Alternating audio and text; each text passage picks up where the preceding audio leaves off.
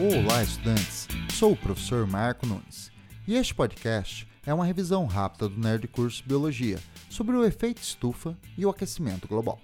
Quando os raios solares incidem sobre o planeta, uma pequena parte da luz é absorvida pelos seres vivos fotossintetizantes para a produção de alimento, sustentando as cadeias alimentares.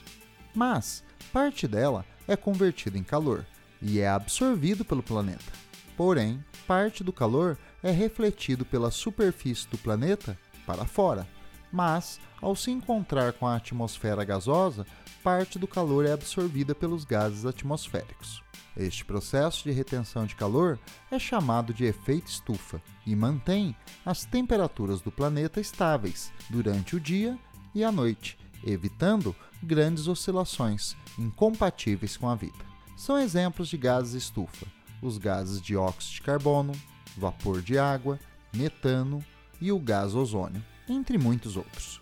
Nos dois últimos séculos, a queima excessiva de combustíveis fósseis, como carvão e derivados de petróleo, tem lançado grandes quantidades de gás dióxido de carbono na atmosfera, aumentando a retenção de calor e causando o processo de aquecimento global, que aumenta as temperaturas médias oceânicas e atmosféricas. Outro impacto do aumento das emissões de gás dióxido de carbono na atmosfera é a acidificação dos oceanos, pois parte do gás se difunde para os oceanos, reagindo com a água, formando ácido carbônico.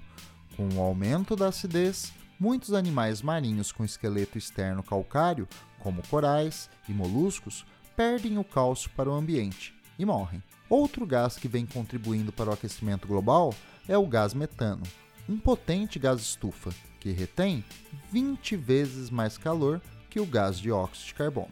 As emissões de metano vêm aumentando, em parte pela decomposição de matéria orgânica em depósitos de lixo e por atividade de bactérias associadas ao sistema digestivo de animais herbívoros. No fundo dos oceanos e nos solos congelados dos polos há muito metano congelado o aquecimento global pode liberar esses grandes estoques. O aquecimento global tem potencial para causar muitos impactos ambientais, como derretimento de geleiras, aumento no nível do mar, alteração da salinidade dos oceanos, mudança das correntes marítimas, alterações climáticas e ocorrência de eventos climáticos extremos, como secas prolongadas, chuvas intensas e aumento da ocorrência de furacões. O impacto no regime hídrico pode alterar a dinâmica de produção de alimentos, tendo grande impacto econômico. A rápida elevação das temperaturas globais pode desencadear extinções de muitas espécies.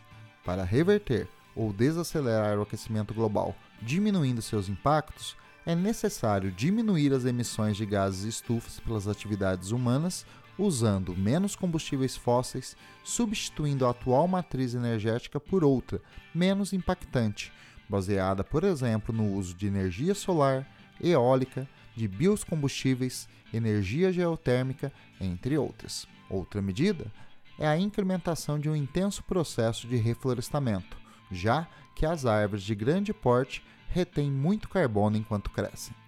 Quanto ao metano, diminuir o tamanho dos rebanhos de animais herbívoros e melhorar o manejo do lixo podem diminuir as emissões. Bom, é isto aí.